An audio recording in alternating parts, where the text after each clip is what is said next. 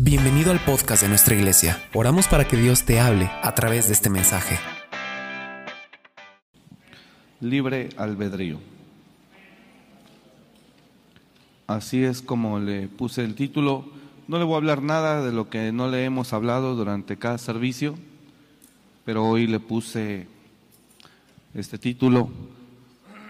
La semana pasada, creo, o el domingo, hablaba yo de Creo que fue hace ocho días, hablé yo sobre los, los creyentes, los discípulos, ¿se acuerda? Y le decía sobre el creyente que, bueno, él tiene la libertad de edificar como él quiera, pero que es importante que él eh, que él mire cómo va a edificar. Eh, le voy a decir esto no es la voluntad del Señor que los seres humanos eh, ejerzan su libre albedrío. No es esa la voluntad de Dios, pero Dios nos ha dado ese derecho. La voluntad de Dios es que, que lo busquemos y que nos dejemos dirigir por su palabra, por su consejo. Sin embargo, estamos viviendo un tiempo donde los hombres, los seres humanos, no, no estamos dispuestos a rendir nuestra voluntad. Cuando Dios saca al pueblo de Israel de Egipto, de la esclavitud, cuando Dios los saca, los saca con el propósito de introducirlos a una tierra, una buena tierra. Usted ya sabe que yo ya le he hablado de eso. ¿Sí, amén? Eh, Dios saca al pueblo de Israel con la finalidad de con la finalidad de de este de introducirla a una tierra fértil donde fluye leche y miel. Eso hasta el día de hoy no ha cambiado, ese es la ese es un plan que Dios tiene para cada uno el, que, el guiarnos a un mejor lugar, a una mejor vida, a una mejor tierra. Sin embargo, Dios, eh, a través de Moisés, batalló muchísimo para que el pueblo de Israel le obedeciera. Dios hizo libre al pueblo de Israel de la esclavitud que tenía en Egipto por más de cuatro siglos. Dios los hizo libre con mano poderosa, los sacó eh, venciendo a Faraón, el hombre más poderoso del mundo en ese tiempo, el imperio más poderoso del mundo, el egipcio en ese tiempo.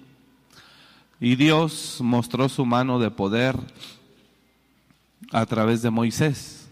Todos conocen esa historia, en el libro del Éxodo capítulo 3 está todo esto. Y el propósito de Dios era llevar a esos 600 mil hombres, dice la escritura, que de Egipto salieron 600 mil hombres sin contar mujeres ni niños. Entonces, tal vez un millón y medio de personas son las que Dios liberó de Egipto eh, para llevarlas a esa tierra prometida. ¿Sí me está escuchando? Bueno, conéctese aquí, por favor.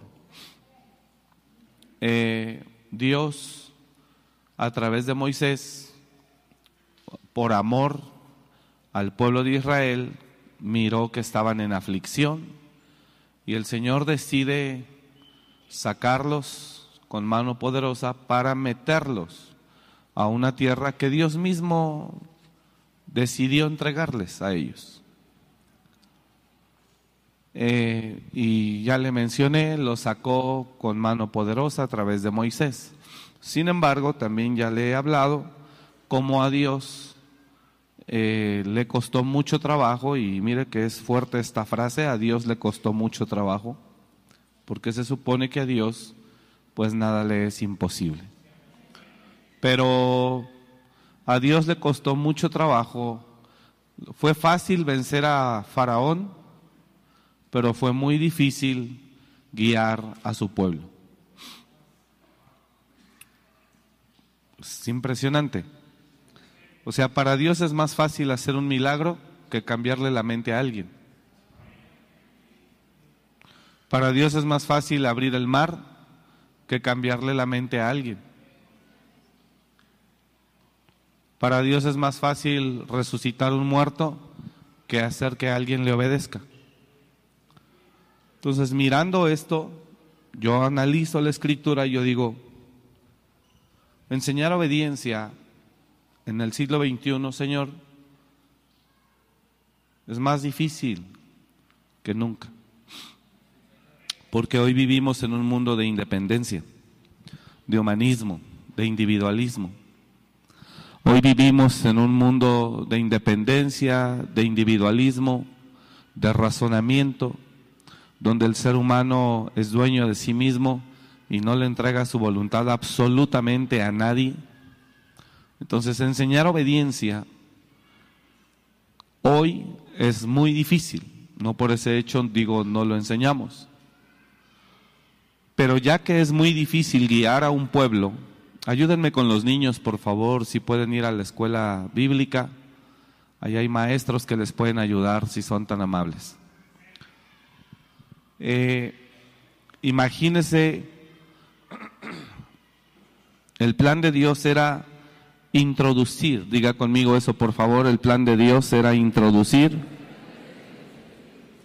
introducir a, a un pueblo a quien Él elige y su plan era introducirlo a una tierra eh, de abundancia, como todo padre, ¿no? Que cuando quiere ayudar a su hijo, pues dice, mira, ven, yo te voy a llevar a este lugar, está mejor.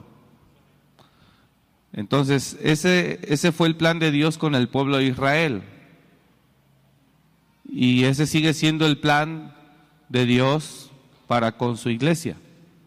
Es el mismo plan. Jesús vino hace dos mil años y nunca ejerció un ministerio bajo autosuficiencia ni independencia. Así que la doctrina de la obediencia no ha caducado. La obediencia a los padres, la obediencia a mis maestros, la obediencia a mis líderes, la obediencia no ha terminado. Jesús no vino a ejercer un ministerio en independencia lleno de poder. Nunca. Jesús siempre dijo, lo que el Padre me envió a hacer, eso hago. Y lo que el Padre me dijo que haga, eso hago. No hablo por mi propia cuenta, sino lo que el Padre me dice que hable, eso hablo. Entonces, el ministerio de Jesús, diga conmigo, el ministerio de Jesús no fue basado en santidad que por supuesto sí, ¿no? Pero el ministerio de Jesús no fue basado en santidad, fue basado en obediencia. Y Jesús, ya también usted sabe todo esto, Jesús obedeció sujetándose 18 años a la voluntad del Padre. Todos sabemos que cuando Jesús ya creía que él ya estaba listo a los 12 años para ir a ejercer su ministerio, pues vienen los padres de él biológicos, María y José, y Dios a través de María y José sujetan a Jesús cuando tenía 12 años y lo sujetan 18 años. Y entonces vemos que Jesús desaparece de la Biblia. Eh, a esa edad de 12 años ya no se sabe nada y Jesús vuelve a aparecer en escena cuando tiene 30 años de edad. Entonces Jesús su ministerio no solo fue fundamentado en santidad, sino principalmente en obediencia. La obediencia no ha caducado. La obediencia no ha caducado. Dios mira Éxodo y, y vio Dios la aflicción del pueblo de Israel, la mano con que los oprimían los egipcios. Y Dios se acordó de ellos entonces a Dios le dolió mirar al pueblo de Israel cómo era afligido por la mano de los egipcios. Eh, cuando Dios mira eso, Dios decide sacar a Israel de la mano opresora de los egipcios. Dios decide liberarlos. Y para Dios no es difícil liberarlos. Es más, Dios dice, a propósito endureceré el corazón de Faraón para que no los deje ir, mi mano se agrave sobre él y que ustedes salgan no solo libres, sino con la riqueza egipcia. Entonces el plan de Dios era hermoso. El plan de Dios era muy bueno. Pero lo impresionante aquí, yo quiero que usted y yo hoy analicemos e identifiquemos cuál es el mayor problema del cristiano, el mayor problema del creyente, el mayor problema de los que decimos ser hijos de Dios. Y el mayor problema para Dios con el pueblo de Israel no fue sacarlos de Egipto. Es más, Faraón dijo, cuando Moisés fue a verlo, le dijo Moisés, le dijo eh, Ramsés, he venido, el Dios de los hebreos me ha hablado, me ha escogido y vengo a decirte que dice el yo soy, que dejes ir libre a su pueblo. Y Faraón dice, ¿quién es tu Dios? Yo no conozco a tu Dios y no dejaré ir a tu pueblo. Entonces, todos sabemos que Faraón ejerce toda su fuerza para no dejar ir libre a Israel. Israel tenía de esclavos cuatro siglos, más de cuatro siglos, esclavos. Eh, y Dios, con una facilidad impresionante, libera al pueblo de Israel de Egipto. Todos ya saben esto. Eh, y yo endureceré el corazón de Faraón para que lo siga y seré glorificado en Faraón y en todo su ejército. Y vio Dios la aflicción que ellos tenían y decide sacarlos. Cuando Dios los saca con todos esos milagros impresionantes, señales, maravillas y prodigios que Dios hace por medio de Moisés, el último de ellos ahí fue abrir el mar rojo y pasó por en medio, en seco, a toda la nación de Israel, hermano. No fue un charco, ni fue una familia de cuatro personas. Fue más de un millón de personas, un millón y medio, dos millones de personas quizá. Y todos ellos cargados con sus animales, cargados con su riqueza en especie. Y pasaron por ahí, en el mar en seco. Sin embargo, para Dios fue más fácil. Y ese es uno de los de los de las aflicciones de nosotros como pastores, una de las aflicciones más grandes que tenemos como pastores dentro del ministerio es mirar cómo a la gente le cuesta muchísimo trabajo el tema de obediencia. Entonces llega un momento en el que tú dices, bueno, pues al final del día cada quien va a hacer lo que quiera, nadie va a obedecer, eh, pues entonces mejor enseña sobre el libre albedrío. Ya no tratar de guiar a un pueblo, sino ya nada más decirle, como le dije hace ocho días, si no le va a rendir su voluntad a Dios y usted es el que se va a encargar de usted mismo, pues mire cómo edifique. Porque es muy difícil querer introducirlo a la tierra que Dios lo quiere entregar si no hay la obediencia suficiente. Es muy difícil que Dios lo pueda introducir a la tierra prometida. Hay gente que dice, el que está mal es Él. Y sí, yo cometo muchos errores, ¿cómo no? Y también peco y también fallo y también cometo errores. La única diferencia es que Dios me escogió aún sabiendo los errores que cometería. Y por Él estoy aquí, pero créeme que a veces desearía ganarme la vida de otra manera. Quizá nada más preocupándome por mí y no por toda la gente, ¿no? Y sí hay gente, pero hay mucha gente que dice, o ha habido personas que dicen, no, es que él está mal. Él está mal. Entonces, aquí lo que usted encuentra es un choque. Dios, por medio de nosotros, pequeños Moisés, queriendo introducirlo a una mejor tierra, y mucha gente en una actitud independiente queriendo resistirlo. Entonces, ¿para qué peleamos? Yo queriéndolo meter y usted queriendo resistir. Entonces, mejor el consejo es, Dios le dio un poder que se llama libre albedrío, úselo. úselo. Solo que ahí lleva toda la responsabilidad usted. Ahora regreso a lo de Moisés y a lo de Israel. El domingo por la tarde, en otro lugar, no aquí, usted quiere usar su libre albedrío, está bien. Pero el domingo por la tarde yo hablaba con unas personas, unos hermanos, yo compartía con ellos y les decía, usted puede usar hoy el poder que tiene que se llama libre albedrío. Eso significa que hoy decide usted. Pero mañana el que decidirá será Él, no nosotros. Diga el que está a su lado, hoy decides tú, mañana decide Él. Mire a Jesús. Quiero que usted mire a Jesús. Juan capítulo 12. No vaya, si quiere nada más anótelo, solo multimedia, por favor. Juan capítulo 12, verso 47. Mire Jesús con qué tranquilidad habla esto. Mire Jesús. Dice Jesús, 12 Juan, 12, capítulo 12 del Evangelio de Juan, verso 47 y leeremos dos versículos. Al que oye mis palabras y no las guarda, Jesús lo habló muy tranquilo, no lo habló enojado. Ay de vosotros, como le habló a los fariseos, a los escribas, hipócritas. Ahí estaba Jesús enchilado. Eh, Jesús estaba tranquilo ahí.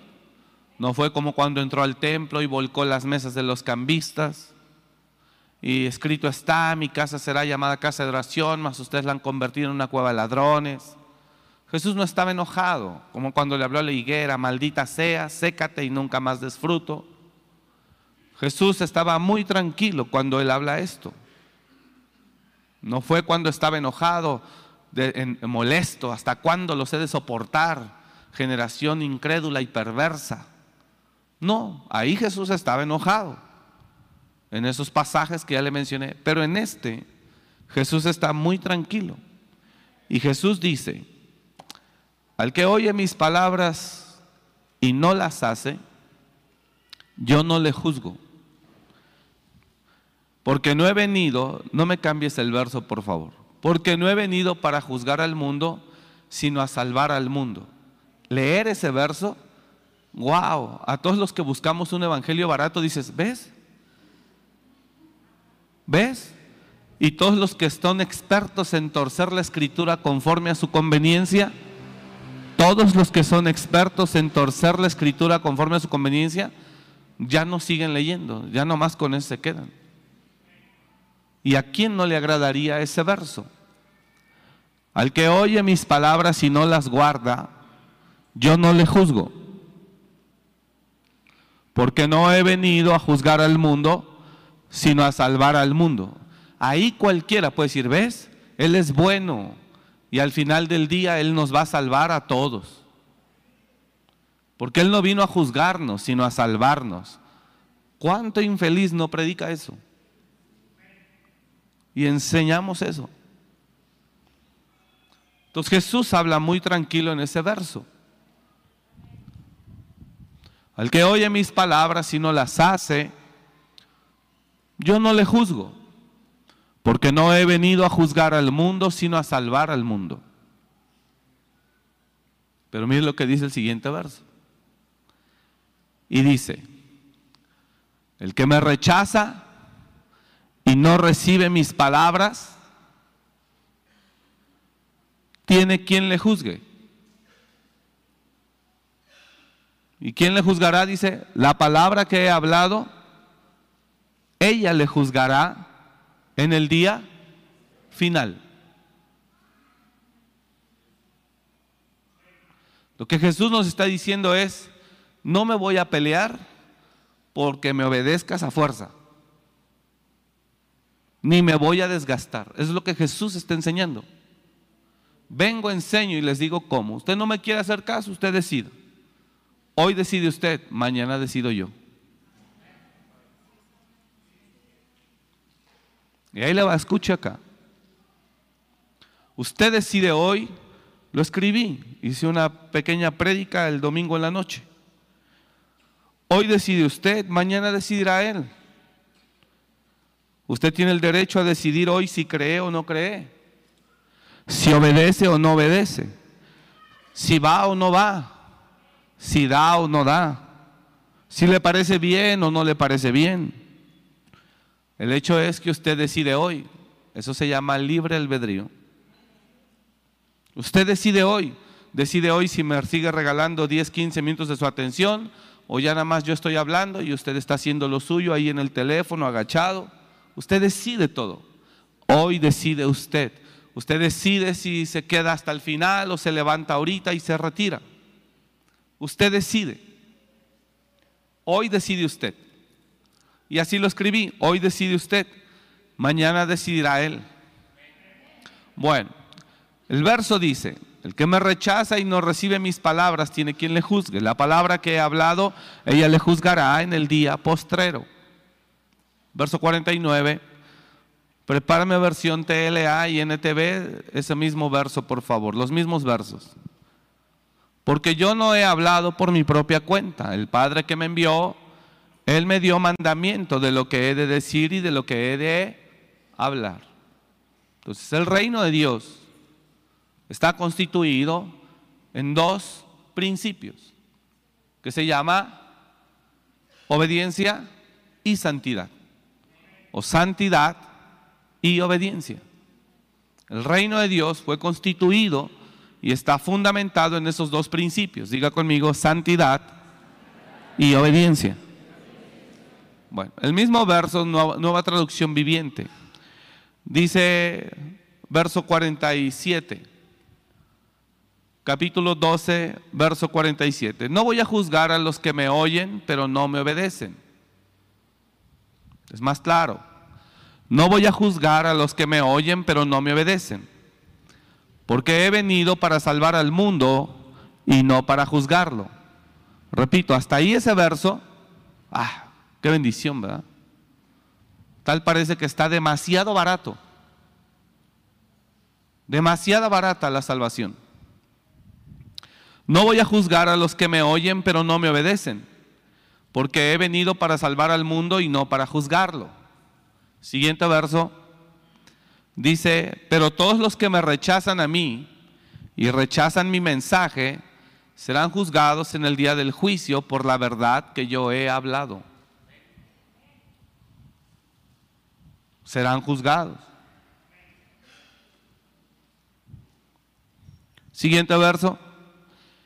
Yo no hablo con autoridad propia. El Padre quien me envió me ha ordenado qué decir y cómo decirlo. Traducción lenguaje actual. Verso 47 otra vez. Dice, yo no vine para juzgar a los que oyen mis enseñanzas y no las obedecen. No vine para condenar a la gente de este mundo, sino para salvarla. Siguiente verso, el que me rechaza y no obedece mis enseñanzas será condenado por esas mismas enseñanzas cuando llegue el fin. Porque yo no hablo por mi propia cuenta, sino que mi Padre me envió y me dijo todo lo que debo enseñar. Entonces aquí hay dos cosas. O obediencia o libre albedrío. Solo que por lo que yo veo en este tiempo, la gente no está interesada en la palabra obediencia. La gente está interesada en la palabra independencia.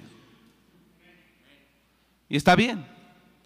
Si usted quiere vivir en independencia y usted decide si cree, si no cree, si va, si no va, si está, si no está, si oye o no oye, si obedece o no obedece, es una decisión suya, porque hoy usted es el que decide.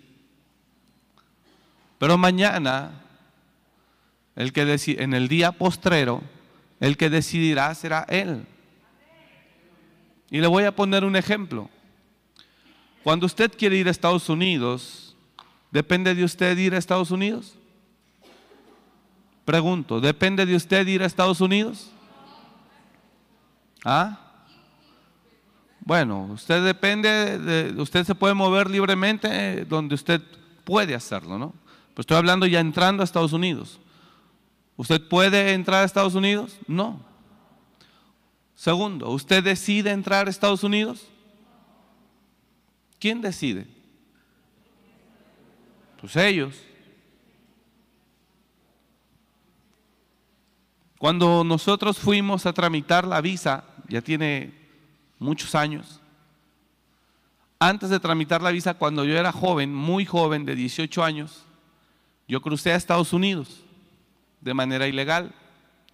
Me detuvieron en el aeropuerto, eh, me tomaron huellas y fotos en los 10 dedos y me regresaron.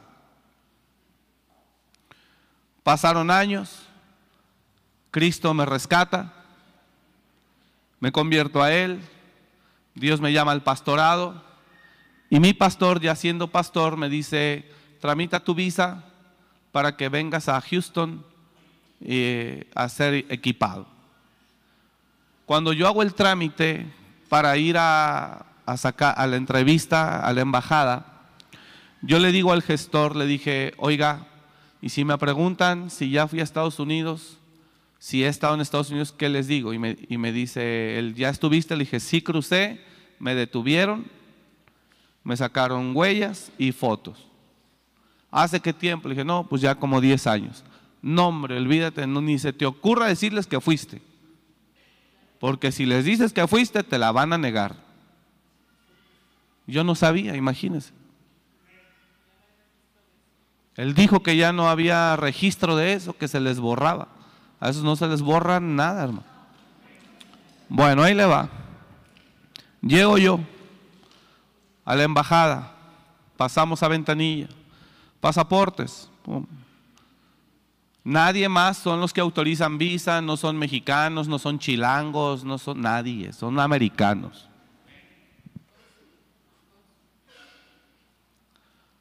Pasaporte, se los doy. Ingresa a su base de datos en su computadora, nombres, y mira así el monitor. Me volteé a ver y me dice, ¿ha estado usted en los Estados Unidos? Y yo haciendo la experiencia, el experimentado gestor, le dije, no, nunca. ¿Seguro? Le dije, sí. Negada. Y me avienta los pasaportes. Le dije, ¿por qué? Dice, porque usted está mintiendo. Y en los Estados Unidos no son bienvenidos los mentirosos. Imagínate que hubiera sido en el día donde se destina mi eternidad. Que no hubiera estado frente al cónsul americano, sino frente al juicio del tribunal de Cristo.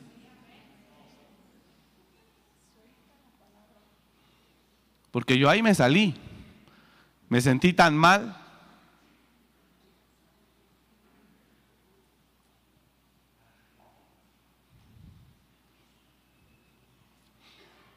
Pero imagínese que yo hubiese tenido un accidente automovilístico donde mi, alma se desprende de mi cuerpo y pum, me muero, voy al, al tribunal de Cristo. Y allá enfrente no está un americano.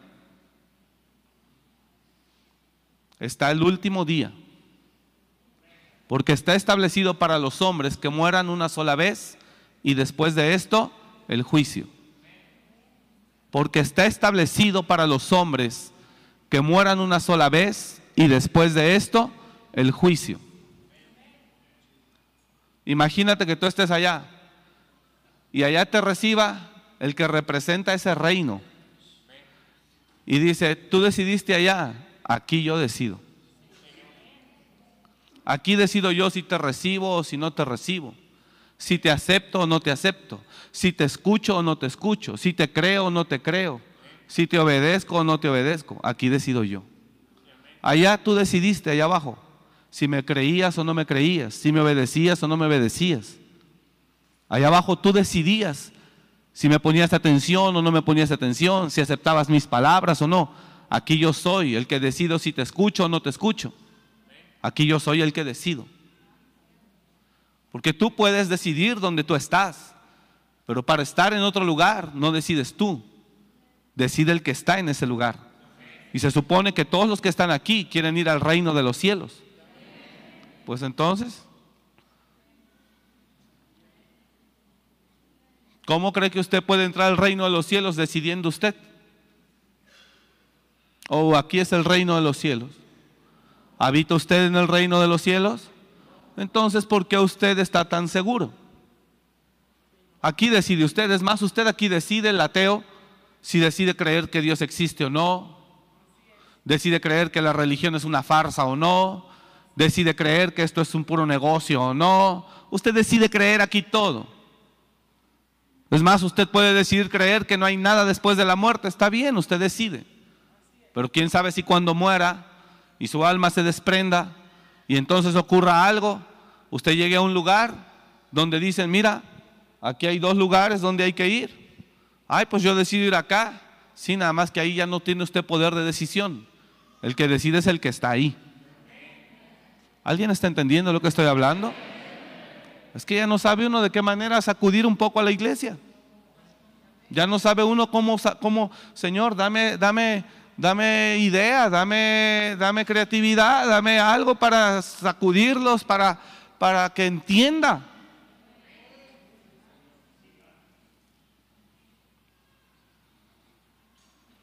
Hoy muchos usan el nombre de Jesús, pero no para servirle, sino para servirse. Hoy usted decide, mañana decidirá Él. Pasaron unos años, dos, tres años, y me dice mi pastor, me dice, sería bueno que vuelvas a ir. Nosotros ya estábamos pastoreando, ya había una iglesia. Creo que en ese tiempo la iglesia tenía unas 500 personas, no recuerdo. Y volvimos a ir. Nos presentamos nuevamente en ventanilla con el cónsul. Y me dice, ¿usted ya estuvo en los Estados Unidos? Dije, sí, cuando era joven. Dije, sí, traté de pasar de manera ilegal, pero me detuvieron. Sin embargo, hoy mi vida es otra. Y ahora servimos a Dios. ¿Por qué quiere ir usted a Estados Unidos? Dije, está allá nuestra iglesia central y mi autoridad espiritual me llama para ir a congresos de equipamiento. Yo tengo una, tenemos una asignación para equipar iglesias en México y en Centroamérica y me llaman para Estados Unidos para ese hecho, ser equipado para después nosotros equipar las iglesias en México y en Latinoamérica. Tiene cómo comprobar. Y sí, saqué un papel que nos da la Secretaría de Gobernación de la Asociación Religiosa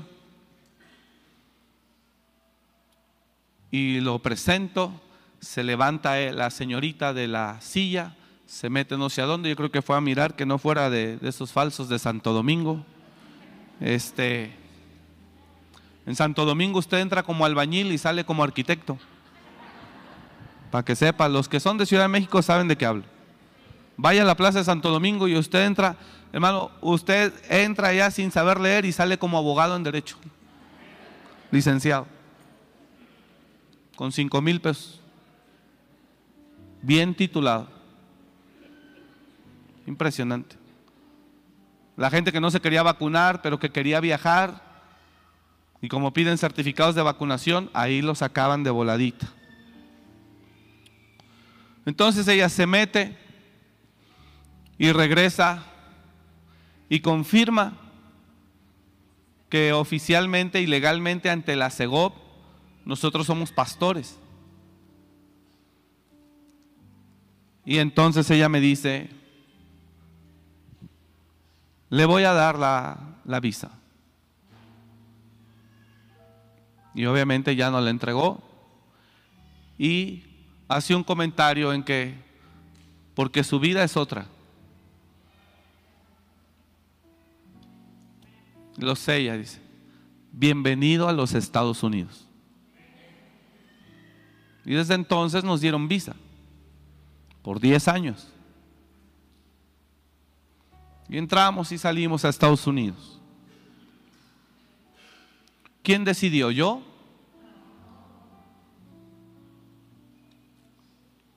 ¿Quién decidió? ¿Yo? Ellos decidieron. Porque ellos no quieren a cualquier gente allá. Con todo respeto lo digo. Ellos no quieren a cualquier gente.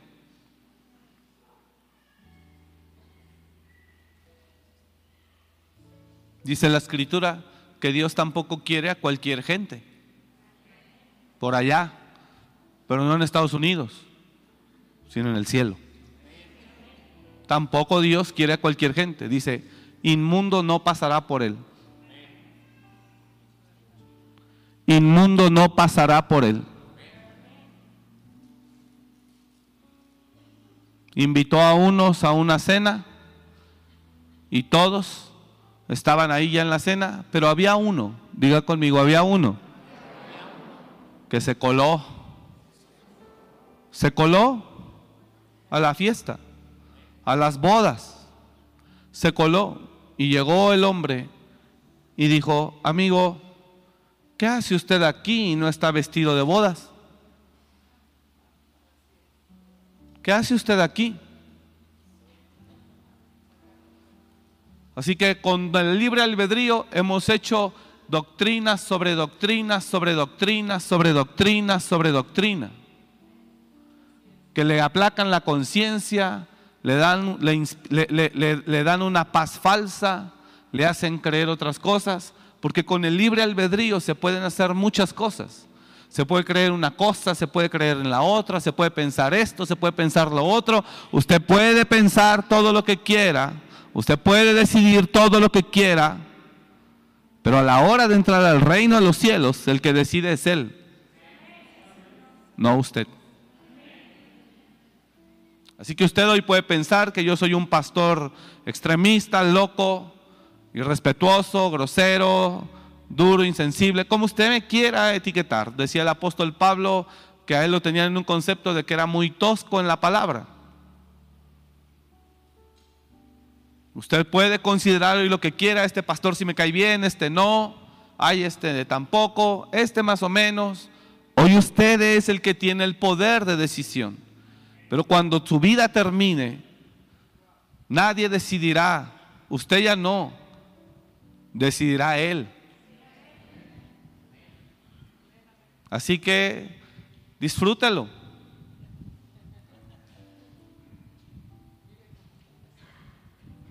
Disfrútelo. Con ese poder llamado libre albedrío, crea lo que usted quiera. Yo no creo que Dios al último nos deseche a todos. Perfecto, crea eso. Yo no creo que Dios nos desconozca. Amén, amén, aleluya. Yo no creo que Dios nos esté obligando a dar. Amén. Usted puede hoy creer lo que usted quiera. Imagínense que estamos ya para entrar a las bodas y está la fila y mientras el que está recibiendo a los invitados se distrae y uno se mete por acá escondidas de él y se filtra y de repente ya está bien sentado.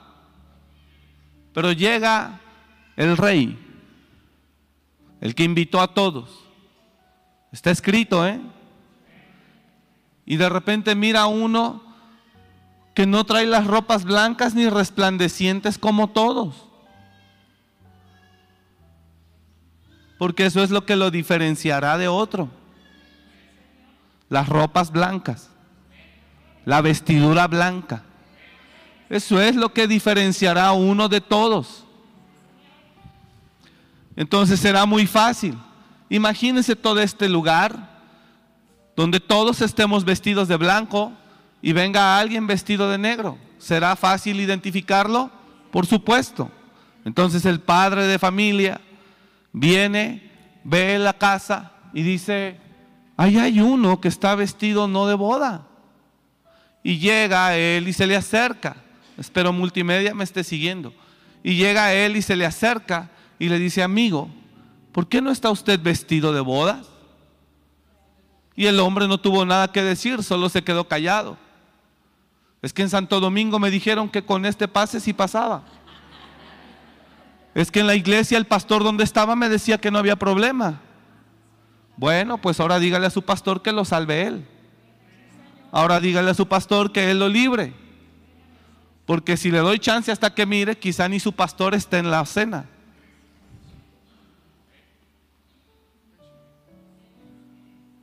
Usar el libre albedrío es muy peligroso. En esta vida hay dos opciones.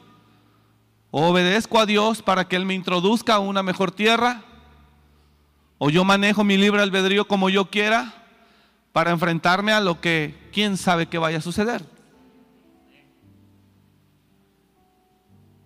Porque hoy hay de todos.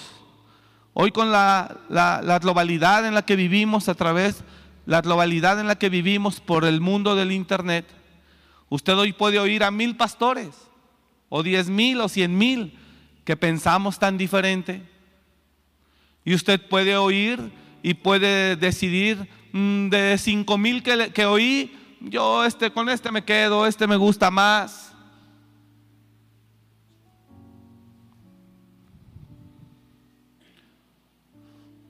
Ese es el riesgo del libre albedrío. Que de tanto que puedes decidir, ahí es donde te puedes equivocar. El libre albedrío lleva un riesgo en sí. ¿Cuál? Que puedes decidir entre millones. A veces no es tan bueno. Usted decide todo. En fin, llega el hombre y dijo, amigo, ¿cómo entraste aquí sin estar vestido de boda? amigo, ¿cómo entraste aquí? Regrésame un verso, por favor. Y entró el rey para ver a los convidados. Y vio allí a un hombre que no estaba vestido de boda.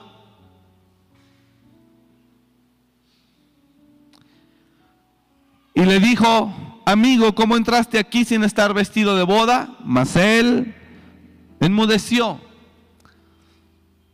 Es que el rey decide. Entonces el rey dijo a los que servían, atadle de pies y manos y echadle en las tinieblas de afuera. Allí será el lloro y el crujir de dientes.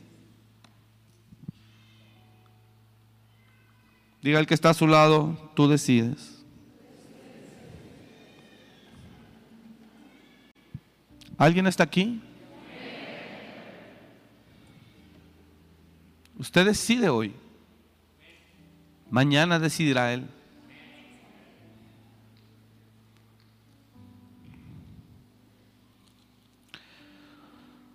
¿Cuál es la opción más segura? Lo dice la escritura. Tenemos la palabra, la palabra, la, la, profecía, la palabra profética más segura. Segundo, palabra fiel y palabra digna es esta de ser recibida por todos palabra fiel y palabra digna de ser recibida por todos. Tenemos también la palabra profética más segura. Y también en la interpretación de la escritura, usted en lugar de usar revelación del Espíritu, puede usar libre albedrío. Creo que no me entendió. También para, para interpretar la escritura, usted en lugar de usar la revelación del Espíritu para que la revelación del Espíritu le dé la correcta interpretación del escrito, usted también puede utilizar su libre albedrío en lugar de la revelación del Espíritu. Y entonces usted puede aquí leer y creer lo que quiera, entender lo que quiera, decidir lo que quiera.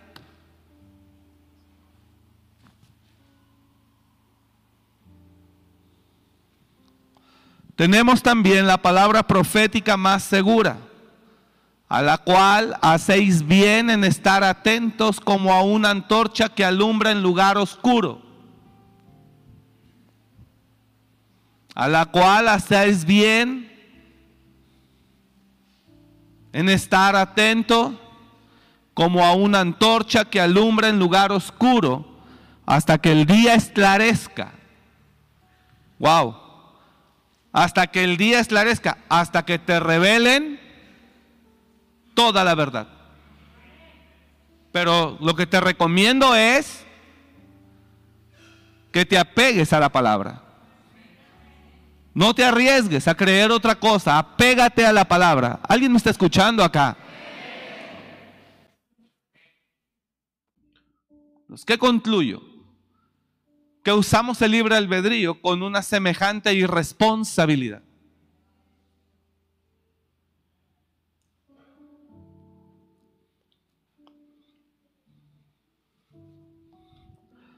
Tenemos también la palabra profética más segura, a la cual hacéis bien en estar atentos como a una antorcha que alumbra en un lugar oscuro hasta que el día esclarezca y el lucero de la mañana salga en vuestros corazones. Esta es la palabra que alumbra en el lugar oscuro. No me diga que en el mundo en el que vivimos está muy de día. Si la gente está empeñada a llamar a lo malo bueno y a lo bueno malo. Empeñada la gente está a llamar a lo malo bueno y a lo bueno malo. Se lo leí el domingo, hay de aquellos que tuercen la justicia. Hay de aquellos que a lo bueno llaman malo y a lo malo bueno. Me enviaron un video hace el, a raíz de la palabra que di el domingo, me estuvieron enviando videos diferentes personas y me envían un video de personas de, que se sienten agredidas por la iglesia, que aborrecen a la iglesia y dicen abiertamente, declaradamente, tienes miedo, tus hijos serán míos y tú también. Es impresionante. Es impresionante la declaración de guerra. No lo puedo poner porque estamos en vivo y nos, lo van, a, nos van a clausurar la transmisión, pero eh, quizá ahorita cerremos la transmisión y se lo ponga la iglesia local. Pero ellos declaradamente te dicen, tus hijos son míos. Dice, ven para que seas verdaderamente libre. Tienes miedo, tienes miedo. Es un reto que habla acerca del homosexualismo, diciéndonos ellos, que nos van a ganar. Está fuerte, está en inglés con subtítulos traducido. La guerra está muy fuerte, entonces imagínense toda esa gente diciendo, esto es silencioso, esto es sutil, pero vamos a dominar el mundo. Es sutil, pero vamos a dominar el mundo. Y, los primeros que ganaremos son tus hijos y tus hijos se encargarán de ganarte a ti. Y después sacan una toma con muchísimas personas ahí, cantando, mofándose, es sarcasmo, es intimidación. Entonces, lo que resalto de esto es que el mundo está decidiendo vivir una vida de pecado declaradamente y ellos no le quieren llamar que eso está mal. Y lo que no saben es que están acarreando un juicio de parte del que los creó. Un juicio. Yo hablé ya de esto el domingo. Y mucha gente, los hijos corren hacia ello. Porque en su libre albedrío deciden también. Pues sí, yo creo que en la iglesia se exagera mucho. Aquí lo importante es que tú seas feliz, si no, ¿cuál es la idea de venir a este mundo? Y entonces comienzan así. Ya tengo allí el video listo ahí.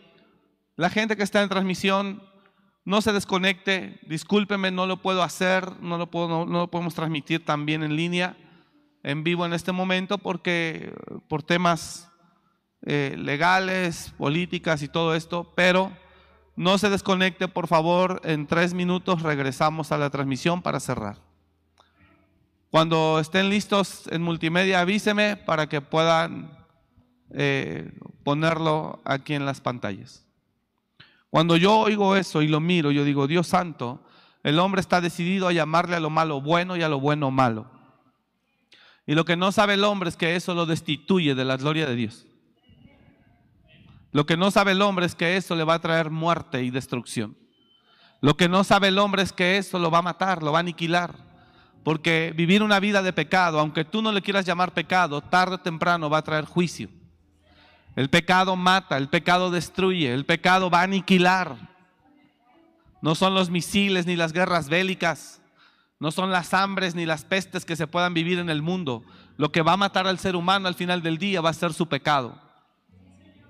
Pero el hombre afuera, los que se dicen ser preparados, doctos, inteligentes, capaces, gracias, inteligentes, capaces, eh, que yo hable muy fuertemente, que hablando espiritualmente son los más ignorantes que se puedan imaginar. Bueno, ellos que se creen los más preparados, que son los más preparados, eh, son los que están empujando forzosamente a que eh, usted viva una vida que nosotros la iglesia le llamamos pecado, pero que ellos dicen no es pecado. Tú vive, tú sé libre, tú disfruta, no tengas miedo. Y es Satanás mismo hablando disfrazado, diciéndote sé feliz, porque Satanás sabe que mientras conduzca a la humanidad a vivir una vida de pecado, por su pecado morirán. No, y no solamente mueren, sino el diablo dice, bienvenida a la ganancia. Desde el inicio, por favor, adelante. No pensaba poner esto, pero...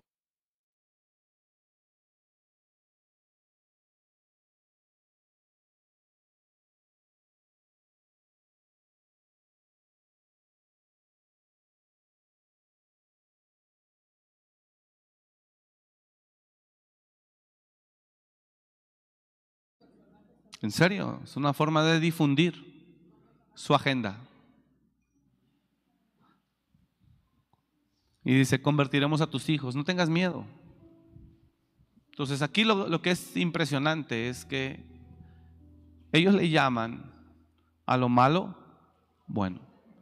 Y nosotros como iglesia del Señor, leyendo la escritura, sabemos que hay de los que a lo, a lo malo lo llaman bueno y a lo bueno malo que ponen lo dulce por lo amargo.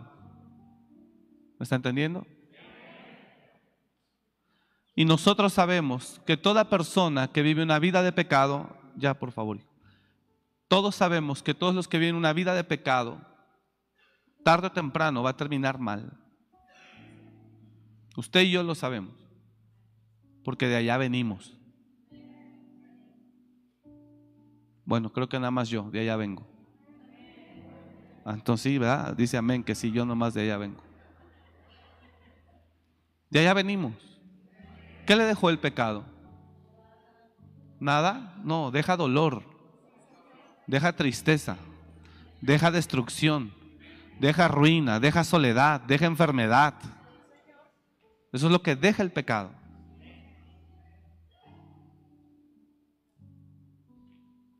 Entonces nosotros sabemos lo que va a ocurrir con el mundo. Ellos no quieren. Entonces usted y yo ya sabemos lo que ocurrirá. El problema no es ese. De lo que estamos hablando es, el problema es el poder que usted tiene. La Biblia habla de dos cosas. Dios, que en verdad nos ama y nos quiere guiar, como quiso guiar al pueblo de Israel para llevarlo a una mejor tierra. En Egipto Israel era esclavo, en la tierra prometida serían los señores. Era una tierra donde fluiría leche y miel, y dice la escritura, donde no comerían el pan con escasez. Significa que el plan de Dios para el pueblo de Israel era muy bueno. Y el plan de Dios para la humanidad hoy sigue siendo bueno. Dice la palabra, porque yo sé los planes que tengo acerca de vosotros, son planes de bien y no de mal, para darles el futuro que ustedes esperan. El problema es que mis pensamientos no son vuestros pensamientos, como del cielo a la tierra, si están de distantes. Y mis caminos no son vuestros caminos. Entonces Dios quería con el pueblo de Israel, oiga esto, yo estoy cerrando ya, tengo tres minutos. El pueblo de Israel, Dios lo quería llevar a esa mejor tierra. Para Dios fue más fácil vencer al imperio egipcio más poderoso del mundo que hacer que Israel aprendiera obediencia. Entonces, si Dios no lo pudo hacer, ¿qué me espera a mí como pobre pastor? Como no lo puedo obligar a que obedezca, como no lo puedo obligar a que crea, ¿Cómo no lo puedo obligar a que escuche? Y algunos escuchan y dicen, Él es el que está mal. Está bien, yo lo sé. ¿Qué me queda decirle? Que no nos sorprenda que en el día de las bodas nos encuentren hallados vestidos diferentes. Dios le fue más fácil vencer a Faraón. Milagros, convirtió el agua en sangre, les trajo plagas, juicios. Faraón no quería dejarlos ir, al último dijo, ya déjalos ir, y sale Israel. Pero Israel en el desierto, Dios no puede hacer que aprendan obediencia. Y cuando yo oro a Dios como pastor, representando tal vez a muchos pastores, orando a Dios decimos, Señor, o pasar cinco horas predicando, pero ellos usan su poder. Deseo que ellos lleguen a la vida que tú nos has dado, pero ellos usan su poder y con ese poder deciden si te creen o no, si te obedecen o no, si aceptan o no. Entonces, ¿qué me queda decirle? Mire bien cómo usa ese poder. Cuando Noé anunció el arca, que construiría un arca porque Dios le había dicho que llovería sobre la tierra y se inundaría y, moriría todo ser viviente, la gente usó el poder para decidir si le creían o no. ¿Y qué cree? Nadie le creyó. Decían es un viejito, es un viejito ya ya le está amargado, ya le está viejito, ya tiene Alzheimer, ya alucina. Afortunados sus tres hijos, Sem, Cam y Jafet, Jafet que le creyeron. Y fueron los únicos ocho que se salvaron. Noé, su esposa, sus tres hijos y sus tres nueras. Y con eso volvió a empezar el mundo, con ocho personas. ¿Usted cree que a Dios le importan los miles de millones de personas que hay en este mundo si con ocho nos demostró que vuelve a empezar?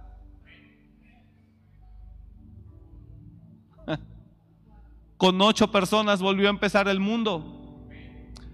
A Moisés le dijo, hazte un lado, ya me tiene harto este pueblo que saqué con mano poderosa y que no les han bastado mis señales, mis milagros para creerme y obedecerme.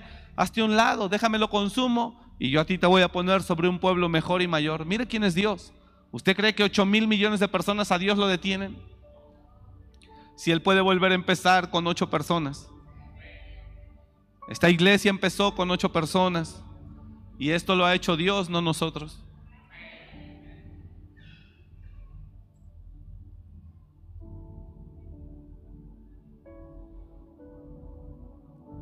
Pero hoy es fácil llamarle a lo malo bueno.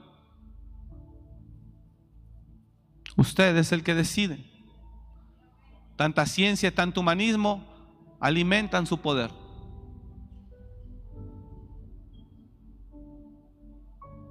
Alimentan ese poder.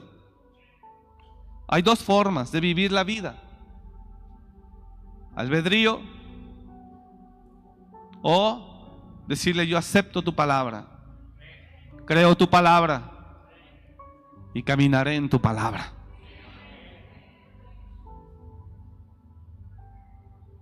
Usted es el que tiene la última palabra.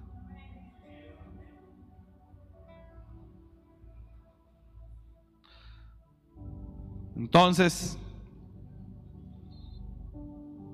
solo considere esto. Aquí decide usted. Hoy decide usted. Mañana decidirá Él. ¿Por qué? Porque es su reino y Él decide a quién recibe. ¿Cuántos tienen casa aquí? ¿Cualquier persona entra a su casa? ¿Quién decide quién entra? Usted decide. Usted decide quién entra a su casa, quién va a su casa y quién no. Usted decide quién entra a su casa. Dios también decide en su reino quién entra y quién no. Usted puede creer con su poder de libre albedrío, usted puede creer que sí va a entrar, usted puede creer que sí lo van a recibir, usted puede creer que sí lo van a conocer, usted puede creer que hasta le van a decir, venid bendito de mi Padre, porque fuiste un adúltero y no pasó nada, porque fuiste un ladrón y no pasó nada, venid a la, venid y entrad a la morada que te preparé. Venid bendito de mi Padre porque fuiste un perverso.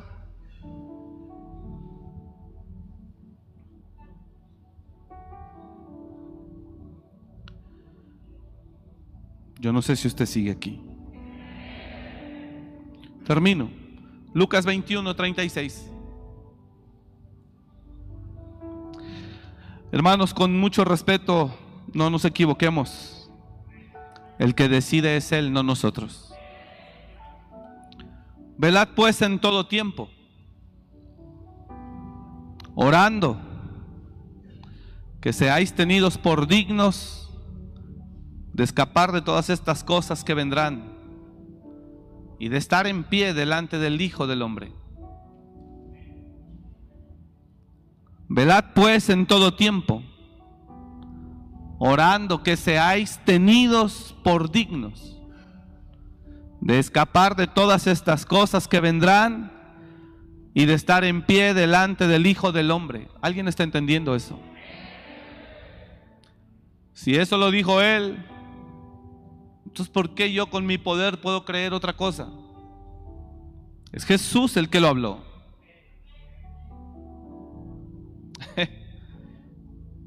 Leía, siguiente verso, dámelo y enseñaba de día en el templo y de noche. Saliendo, estaba en el monte de los olivos. Qué impresionante, qué fuerte. Con eso es con lo que yo, yo me quedé sorprendido. Digo, no fue difícil para ti liberar a una nación que estaba esclava bajo el yugo opresor de los egipcios. No fue nada difícil. Es más, lo sacaste hasta con riqueza. Pero cuando los sacas y los metes en el desierto, rumbo hacia la tierra prometida, qué difícil fue para ti, Señor, hacer que te obedecieran, hacer que te creyeran. Wow. O sea que resulta que para Dios es más fácil resucitar un muerto, abrir el mar, convertir el agua en sangre. Para Dios es más fácil hacer un milagro que hacer que el ser humano le obedezca. ¿No le parece impresionante?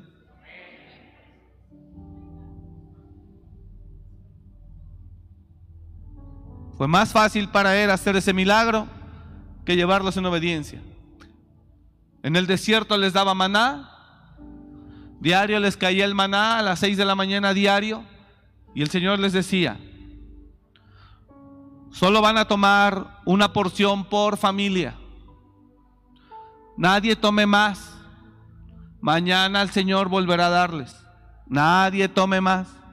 Bueno, salían los inteligentes, salían los habilidosos, los gandayas, salían los rebeldes, los desobedientes, los valegorro, los que se sienten superiores a los demás los que se sienten más inteligentes que los demás, los que evaden procesos, los que no voy al proceso, pero sí tengo el privilegio. No pago el precio, pero sí busco esa silla merecedora de honra. Salieron esos. Y cuando Dios les decía, tomad nada más una porción por familia, no toméis más. Bueno, pues ellos salían y tomaban doble porción. Porque el ser humano se cree más inteligente que Dios mismo. El ser humano se cree más astuto que Dios mismo. El ser humano se cree más capaz que Dios mismo. Y Dios les decía, una porción solamente. Por favor, solo tomen una porción. Mañana les voy a dar. Pero alguien de la familia decía, mejor tomemos dos porciones y mañana no salimos temprano. Para dormir un poco más. Y entonces la gente salía y tomaba dos porciones. ¿Cómo creemos que Dios nos pueda bendecir e introducir a esa tierra con semejante nivel de desobediencia? ¿Cómo? ¿Cómo Dios nos puede introducir a una tierra donde fluye leche y miel cuando yo aún aplico mi libre albedrío sobre la instrucción que Dios me da? ¿Cómo? ¿Cómo puede, cómo puede Dios bendecirme cuando sobre la instrucción que Dios me da yo aplico todavía un criterio? Ah, y cuando Dios les decía, y cuando Dios les decía, el jueves tomaréis una porción extra, ahí sí. El jueves vas a tomar dos porciones. Porque el día del reposo, el viernes, perdón, porque el día del reposo quiero que reposes, no quiero que salgas. Ese día sí tomaréis dos porciones, porque el siguiente día es santo a Jehová. Se debe de descansar, es día de reposo. No saldréis, no salgas, porque no habrá nada que venga del cielo. Maná de cielo no vendrá. Por favor, no salgas. Quiero que un día antes tomes lo de dos porciones para lo de hoy y lo de mañana. No, salía la gente como quiera el último día y ellos buscaban el maná. Al revés. Y van y le dicen a Moisés, Moisés, le dijiste a la gente que no saliera a buscar al otro día porque no habría nada. Pues como quiera salen. Y Moisés va y dice, ¿por qué no obedecéis a Jehová? Estése pues cada quien en su lugar. Wow. Dios los pudo sacar con mano poderosa de Egipto, pero nunca los pudo hacer que le obedecieran. ¿Sabe qué es la noticia triste que le traigo? Que ellos, los de Israel en Egipto, esos mismos de Israel en Egipto, esos mismos de Israel en el desierto, eran humanos igual que usted y yo. Eran humanos igual que usted y yo.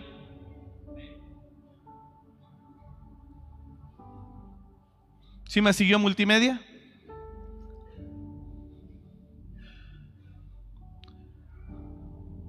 Y Jehová dijo a Moisés, y aquí yo haré llover pan del cielo y el pueblo saldrá y recogerá diariamente la porción de un día, para que yo lo pruebe si anda en mi ley o no.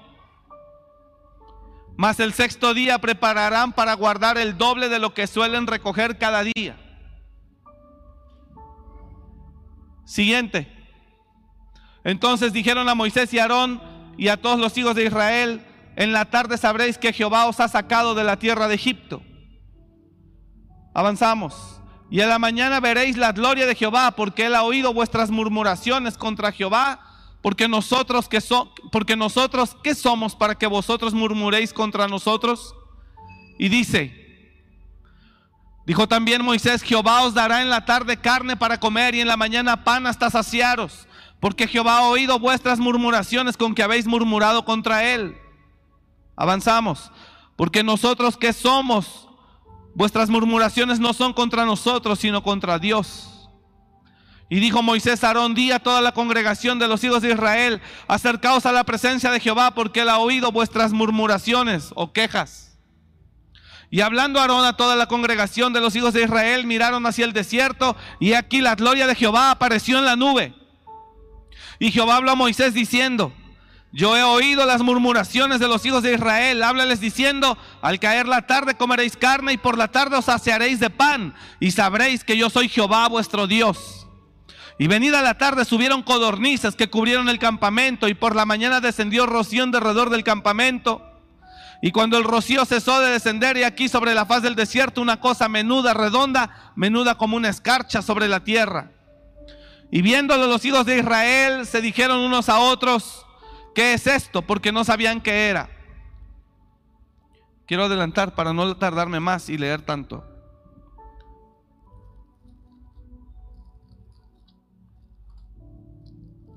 Dios nunca pudo lograr que ellos obedecieran. Nunca. Bueno, verso 17. Y los hijos de Israel Perdón. Verso 16. Esto es lo que Jehová ha mandado. Recoged de él cada uno según lo que pudiere comer, un gomer por cabeza, conforme al número de vuestras personas. Tomaréis cada uno para los que están en su tienda. Y los hijos de Israel lo hicieron así y recogieron uno más, otros menos.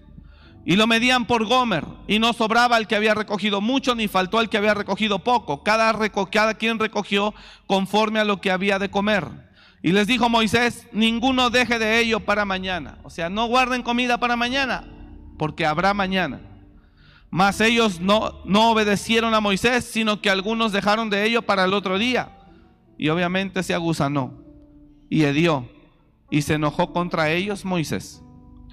Y lo recogían cada mañana, cada uno según lo que habían de comer, y luego que el sol calentaba, se derretía. Mejor Dios dijo, como estos guardan para el otro día, en cuanto se terminen de comer eso, se los voy a desaparecer. Gracias por entender.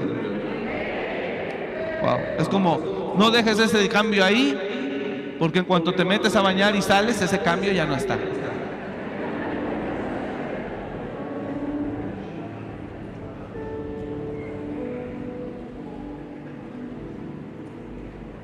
Atendí un hombre que decía, pastor, cuando llego a mi casa, mi cartera la dejo en la guantera del auto y la cierro con llave. Que mi mujer me, en la cartera en la noche me saca el dinero. ¿Sabes qué dijo Dios? Coman lo que quieran, no dejen para mañana nada. Ellos dejaban, se agusanaban. El siguiente día, mejor dijo Dios, hasta que coman y se sacien, después yo se los derrito. Bueno, la siguiente instrucción es la buena y con esa cerramos de verdad.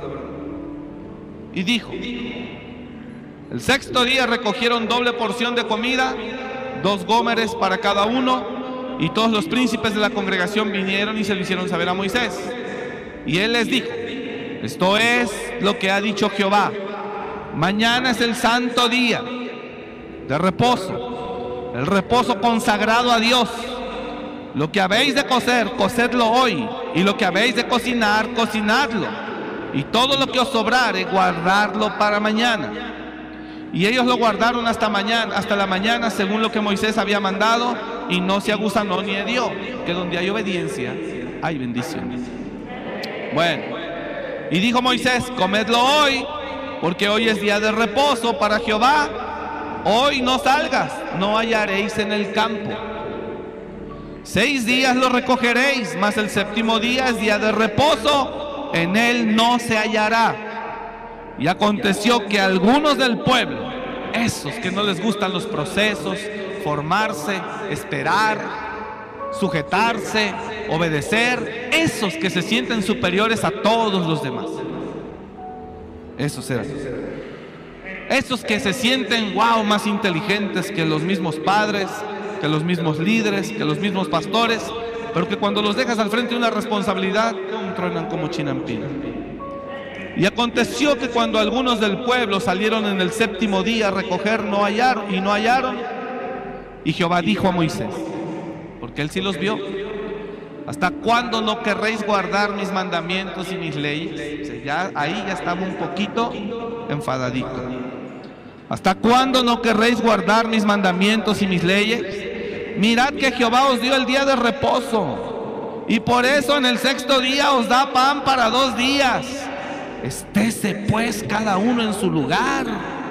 Y nadie salga de él en el séptimo día. ¿Qué fue más fácil para Dios? ¿Sacarlos de Egipto con mano poderosa o enseñarles obediencia? Yo estoy igual, como me es muy difícil guiarlos en obediencia. Entonces nomás le digo, mire bien cómo usa su libre albedrío. Porque hoy el que decide es usted. Mañana el que decidirá es él.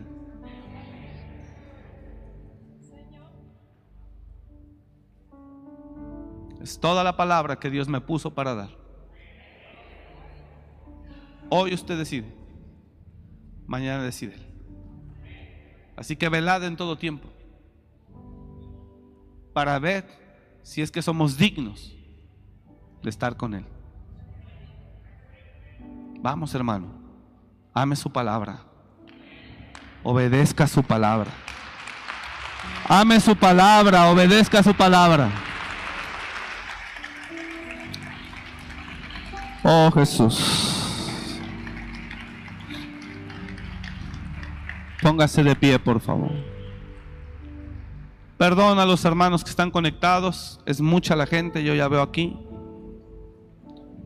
Perdón que no pudimos transmitirle ese tema, pero en el grupo de WhatsApp de Amor y Restauración de la Iglesia vamos a enviar el video. Ahí usted lo podrá ver. Si usted está en el grupo de WhatsApp de la iglesia, no tiene que estar aquí congregado, puede estar en línea. En las pantallas de la iglesia aparece el QR para que usted su WhatsApp quede en el grupo de WhatsApp de la iglesia. Ahí le llega toda la información. ¿Alguien recibió la palabra esta noche? Ya que no puedo hacer que obedezca. Tengo que darle una palabra que lo que lo a pensar. Eso es lo que hemos querido, hermano, durante todos estos años. Llevar a la gente en obediencia para que entre una mejor tierra. Pero algo tengo claro es que para todos no es fácil. No para todos es igual. Lo enseñó un domingo en la clase acá a mi grupo. Cuando una persona desde pequeña no crece bajo la estructura de gobierno, cuando sea adulta le va a costar trabajo sujetarse, respetar, obedecer, someterse.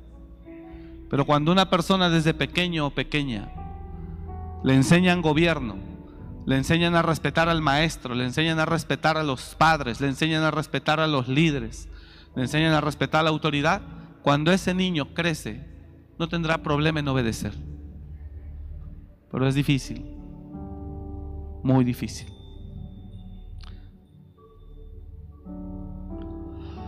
Padre, yo hoy he dado tu palabra.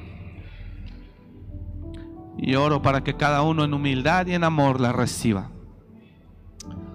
Gracias Señor. Bendigo a cada uno con todo el corazón. Te doy gracias por sus vidas. Y te pido en el nombre de Jesús que ellos mediten en esta palabra. Gracias Señor. Bendecimos cada familia, cada casa. Y te pido, Señor, en verdad que esta palabra quebrante toda rebelión, todo lo que pudiera estar ahí estorbando. En el nombre de Jesús. Gracias, Señor. Señor, a toda la gente que siembra en este ministerio, que es fiel contigo, no solo hoy, Señor, en todo tiempo, bendícele, por favor. Gracias, Señor, por tu amor. Te damos toda la gloria en el nombre de Jesús. Amén. Que Dios le bendiga mucho. Gracias por venir. Gracias por escuchar este mensaje. Comparte y suscríbete.